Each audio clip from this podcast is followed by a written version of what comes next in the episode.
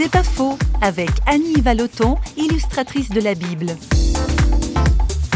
J'ai fait des affiches publicitaires, enfin des, des quantités de choses différentes pour les journaux ou autres. Et puis un jour, j'ai pensé pourquoi est-ce que je ferais pas des dessins pour la Bible? Alors j'ai voulu faire des traits le plus simple possible pour que ce soit une invitation pour le lecteur pour qu'il termine le, le dessin, pour qu'il ajoute quelque chose de personnel, pour qu'il se sente concerné si vous voulez. Ça a été le pourquoi de quelques traits tout à fait économiques.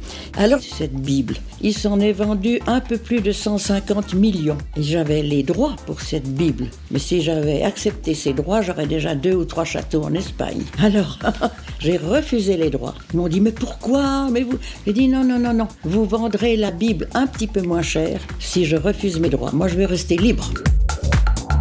C'est pas faux, vous a été proposé par parole.ch.